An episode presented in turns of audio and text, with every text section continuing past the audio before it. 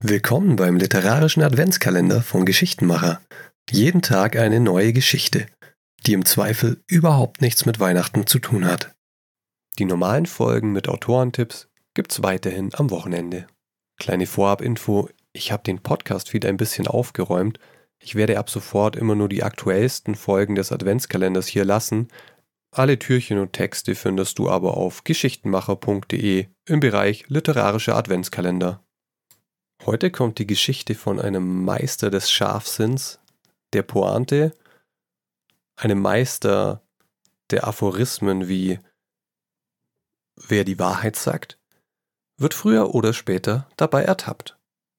Oder Vergnügen ist das Einzige, wofür man leben sollte. Nichts macht so alt wie Glück oder die einen Unterschied zwischen Körper und Seele machen, haben keines von beiden. Oder Religionen sterben, wenn ihre Wahrheit erwiesen ist.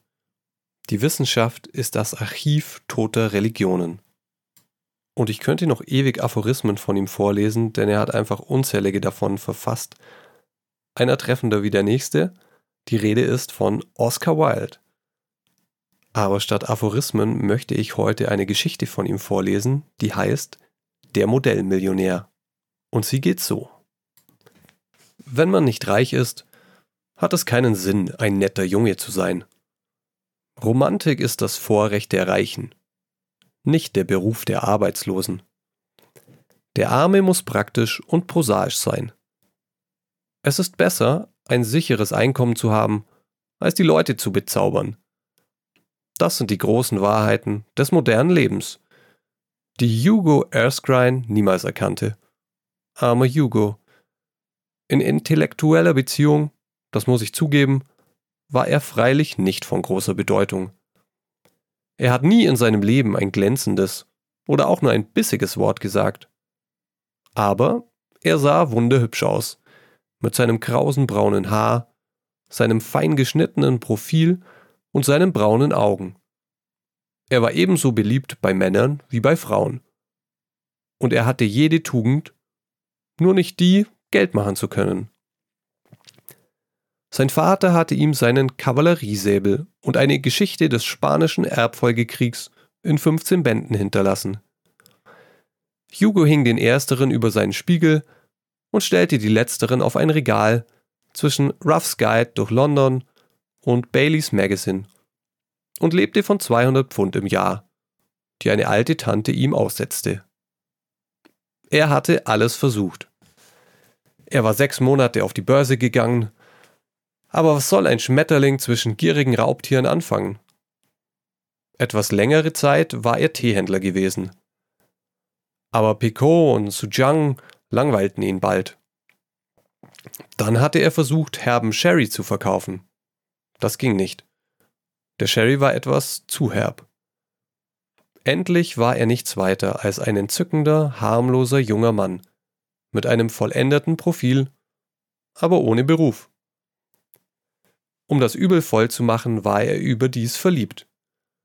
Das Mädchen, das er liebte, war Laura Merton, die Tochter eines pensionierten Obersten, der seine gute Laune und seine gute Verdauung in Indien verloren hatte und keines von beiden je wiederfand. Laura betete Hugo an. Und er war bereit, ihre Schuhbänder zu küssen. Es gab kein hübscheres Paar in London. Aber sie besaßen zusammen keinen Heller. Der Oberst hatte Hugo sehr gern, wollte aber nichts von einer Verlobung wissen. Kommen Sie zu mir, mein Junge, wenn Sie einmal 10.000 Pfund besitzen. Dann werden wir weitersehen, pflegte er zu sagen und an solchen Tagen blickte Hugo sehr sauer drein, und Laura musste ihn trösten. Eines Morgens, als er gerade auf dem Weg nach dem Holland Park war, wo die Mertons wohnten, kam ihm der Gedanke, einen guten Freund, Alan Trevor, zu besuchen. Trevor war ein Maler. Es gelingt heutzutage wirklich wenig Leuten, dies nicht zu sein. Aber er war auch ein Künstler und Künstler sind doch schon etwas seltener. Äußerlich war er ein seltsam grober Bursche, mit einem sommersprossigen Gesicht und einem wilden roten Bart. Wenn er aber seinen Pinsel in die Hand nahm, war er ein wirklicher Meister, und seine Bilder waren sehr gesucht. Er war anfangs von Hugo lediglich seiner äußeren Vorzüge wegen entzückt gewesen. Die einzigen Leute, mit denen ein Maler verkehren sollte, pflegte er zu sagen, sind Leute, die dumm und schön sind. Leute, die anzusehen ein künstlerischer Genuss ist und bei denen der Geist ausruht, wenn man mit ihnen spricht. Männer, die Dandys und Frauen, die Darlings sind, regieren die Welt oder sollten es wenigstens. Als er aber Hugo besser kennenlernte, gewann er ihn ebenso lieb wegen seines frischen, heiteren Wesens und seiner sorglosen, noblen Natur. Und so hatte er ihm erlaubt, ihn jederzeit in seinem Atelier zu besuchen. Als Hugo eintrat, war Trevor gerade dabei, die letzte Hand an ein wundervolles, lebensgroßes Bildnis eines Bettlers zu legen. Der Bettler selbst stand auf einer erhöhten Plattform in einer Ecke des Ateliers. Es war ein vertrocknetes, zerknittertes, altes Männchen mit einem Gesicht wie Pergament und mit einem sehr kläglichen Ausdruck in den Zügen. Über seine Schulter war ein elender brauner Mantel geworfen, ganz zerfetzt und zerlumpt. Seine plumpen Schuhe waren geflickt, mit einer Hand stützte er sich auf einen derben Stock, mit der anderen hielt er seinen zerschlissenen Hut nach Almosen hin. Welch ein verblüffendes Modell, flüsterte Hugo, als er seinen Freund die Hand schüttelte. Ein verblüffendes Modell? schrie Trevor mit der ganzen Kraft seiner Stimme. Das will ich wohl meinen. Solchen Bettlern begegnet man nicht alle Tage. Ein Trouvaille, mon cher, ein lebender Velasquez. Beim Himmel, was für eine Radierung hätte Rembrandt nach ihm gemacht. Armer alter Kerl, sagte Hugo. Wie elend er aussieht. Aber für euch Maler muss sein Gesicht ja ein wahres Vermögen bedeuten. Gewiss, antwortete Trevor. Sie können ja schließlich nicht verlangen, dass ein Bettler glücklich aussieht. Wie viel bekommt ein Modell für eine Sitzung? fragte Hugo, nachdem er sich bequem auf den Divan niedergelassen hatte. Einen Schilling für die Stunde. Und wie viel bekommen Sie für ein Bild, Alan? Na, für das bekomme ich 2000. Pfund? Guineen. Maler, Poeten und Ärzte rechnen immer nur nach Guineen. Das Modell sollte eigentlich eine Tantieme bekommen, rief Hugo lachend. Es hat eine ebenso schwere Arbeit wie Sie. Unsinn, Unsinn. Sehen Sie nur, was mir das Farbauftragen allein schon für Mühe macht. Und glauben Sie, es ist nichts? So den ganzen Tag vor der Staffelei zu stehen? Sie haben leicht reden, Hugo. Aber ich versichere, dass es Augenblicke gibt, wo die Kunst fast die Würde des Handwerks erreicht. Aber jetzt stören Sie mich nicht. Ich habe noch sehr viel zu tun. Nehmen Sie eine Zigarette und verhalten Sie sich ruhig.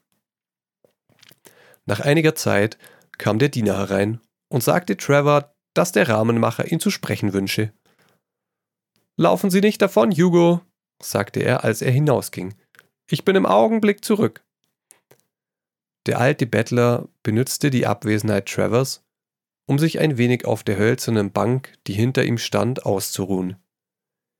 Er sah so verloren und elend aus, dass Hugo Mitleid mit ihm haben musste. Er suchte in seinen Taschen, um zu sehen, was er an Kleingeld bei sich habe. Er fand aber nur einen Souverän und einige Kupfermünzen. Armer alter Kerl, sagte er zu sich selbst. Er braucht das Geld nötiger als ich. Für mich bedeutet das allerdings 14 Tage lang keinen Wagen. Er ging durch das Atelier und schub den Souverän in die Hand des Bettlers. Der alte Mann sah verwundert auf. Ein schwaches Lächeln zuckte um seine vertrockneten Lippen. Danke, Sir, sagte er, danke. Dann kam Trevor zurück. Hugo nahm Abschied und errötete dabei ein wenig über seine Tat. Er verbrachte den Tag mit Laura, Sie schalt ihn liebenswürdig wegen seiner Extravaganz. Und dann musste er zu Fuß heimgehen. Gegen elf Uhr abends ging er noch in den Palettclub. und dort fand er Trevor, der einsam im Rauchzimmer saß und Rheinwein mit Zelterswasser trank. Nun, Ellen, haben Sie Ihr Bild fertig bekommen? Sagte er und zündete sich eine Zigarette an. Fix und fertig und eingerahmt, mein Junge, antwortete Trevor. Sie haben übrigens eine Eroberung gemacht. Das alte Modell, das Sie gesehen haben, ist ganz und gar in Sie verschossen. Ich musste ihm alles über Sie erzählen, wer Sie sind, wo Sie wohnen, wie hoch Ihr Einkommen ist, was für Aussichten Sie haben. Mein lieber Alan, rief Hugo, wenn ich jetzt nach Hause komme, wird er mich sicher schon erwarten. Sie machen hoffentlich nur einen Scherz. Der arme Jammerkreis. Ich wünschte, ich könnte etwas für ihn tun. Es muss schrecklich sein, wenn man gar so elend ist. Ich habe Stöße von alten Kleinern zu Hause. Glauben Sie, dass er was davon gebrauchen könnte? Seine Fetzen fielen ihm ja schon in Stücken vom Leibe. Aber er sieht prachtvoll darin aus, sagte Trevor. Nicht um alles in der Welt würde ich ihn im Frack malen. Was Sie Fetzen nennen, nenne ich romantisch. Was Ihnen jammervoll erscheint, ist für mich pittoresk. Übrigens werde ich ihm von Ihrem Anerbieten Mitteilung machen. Ellen, sagte Hugo ernsthaft, Ihr Maler seid doch ein herzloses Pack. Eines Künstlers Herz ist sein Kopf, antwortete Trevor, und überdies besteht unser Beruf darin, die Welt zu verwirklichen, wie wir sie sehen, nicht sie zu verbessern, weil wir sie kennen. A chacun son métier. Und nun sagen Sie mir, wie es Laura geht. Das alte Modell hat sich ungemein für Sie interessiert. Wollen Sie damit etwa sagen, dass Sie ihm von ihr erzählt haben? fragte Hugo. Gewiss habe ich das getan. Er weiß alles über den eigensinnigen Oberst, die liebliche Laura und die fehlenden 10.000 Pfund. Sie haben also einem alten Bettler alle meine Privatverhältnisse erzählt? Rief Hugo und wurde sehr rot und ärgerlich. Mein lieber Junge, sagte Trevor und lächelte. Dieser alte Bettler, wie Sie ihn nennen, ist einer der reichsten Männer in Europa. Er könnte morgen ganz London zusammenkaufen, ohne sein Konto zu überziehen. Er hat ein Haus in jeder Hauptstadt speist von goldenen Schüsseln und kann, wenn es ihm gerade einfällt, Russland verhindern, Krieg zu führen. Wie meinen Sie das? Fragte Hugo erstaunt. Wie ich es sage, antwortete Trevor. Der alte Mann, den Sie heute in meinem Atelier begegnet sind, ist Baron Hausberg. Er ist ein guter Freund von mir, kauft alle meine Bilder und hat mir vor einem Monat den, den Auftrag gegeben, ihn als Bettler zu malen. Que voulez-vous? La Fontaise d'un Millionnaire. Ich muss sagen, er sah wundervoll aus in seinen Lumpen. Oder besser gesagt in meinen Lumpen. Ich habe die ganze Garnitur einmal alt in Spanien gekauft. Baron Hausberg? rief Hugo. Allmächtiger. Und ich habe ihm einen Souverän gegeben. Und er sank, ein Bild des Jammers, in den Lehnstuhl. Sie haben ihm einen Souverän gegeben? brüllte Trevor und konnte sich vor Lachen nicht halten. Mein lieber Junge, Sie werden Ihr Geld nie wiedersehen. So affaire, c'est l'argent des autres. Sie hätten mir das aber auch vorher sagen können, schmollte Hugo. Dann hätte ich mich nicht so zum Narren gemacht. Na, hören Sie mal, Hugo, sagte Trevor. Erstens konnte ich nicht annehmen, dass Sie so sorglos mit Almosen um sich werfen. Ich verstehe, dass man einem hübschen Modell einen Kuss gibt aber einem hässlichen Modell einen Souverän? Nein, das geht über meinen Horizont. Überdies war ich tatsächlich an diesem Tag für niemanden zu sprechen. Als sie kamen, wusste ich nicht, ob Hausberg eine offizielle Vorstellung passen würde. Sie wissen ja, er war nicht gerade in Full Dress. Für was für ein Trottel muss er mich halten, sagte Hugo, aber durchaus nicht. Er war, nachdem sie uns verlassen hatten, in der denkbar besten Laune, er lachte immer in sich hinein und rieb fortwährend sein, seine alten, verrunzelten Hände. Ich verstand nicht, warum er sich so für sie interessierte, aber nun kapiere ich es. Er wird den Souverän für sie anlegen, Hugo. Ihnen alle sechs Monate ihre Zinsen zahlen und bei jedem deiner den kapitalen Spaß erzählen. Ich bin ein unglücklicher Teufel, brummte Hugo. Das Beste ist, ich gehe zu Bett. Bitte, Ellen, erzählen Sie niemandem von dieser Geschichte. Ich könnte mich sonst nicht mehr auf der Straße sehen lassen. Unsinn. Die Sache wirft auf Ihren philanthropischen Geist das beste Licht, Hugo. Und jetzt laufen Sie nicht davon. Nehmen Sie noch eine Zigarette und dann schwatzen wir über Laura, so viel Sie wollen. Als Hugo am nächsten Tag beim Frühstück saß, brachte ihm das Mädchen eine Karte, auf der unter dem Namen Monsieur Gustave Noudon geschrieben stand De la part de Monsieur le Baron Hausberg. Er kommt offenbar, um eine Entschuldigung entgegenzunehmen, sagte Hugo zu sich selbst, und er ließ den Fremden hereinbitten. Ein alter Herr mit goldener Brille und grauem Haar trat ein und sagte mit leicht französischem Akzent Habe ich die Ehre, mit Monsieur Erskine zu sprechen? Hugo verbeugte sich. Ich komme von Baron Ausbert, fuhr er fort, und der Baron, ich bitte Sie, mein Herr, in, in meinem aufrichtigsten, ihm, ihm meine aufrichtigste Entschuldigung zu übermitteln, stammelte Hugo. Der Baron, sagte der alte Herr mit einem Lächeln, hat mich beauftragt, Ihnen diesen Brief zu bringen. Und er reichte ihm ein versiegeltes Kuvert. Auf dem Briefumschlag stand geschrieben ein Hochzeitsgeschenk für Hugo Erskine und Laura Merton von einem alten Bettler. Und darin lag ein Scheck auf 10.000 Pfund. Als sie heirateten, war Alan Trevor Brautführer und der Baron hielt beim Hochzeitsmahl eine Rede. Es gibt wenig Millionärmodelle, bemerkte Alan, aber wahrhaftig.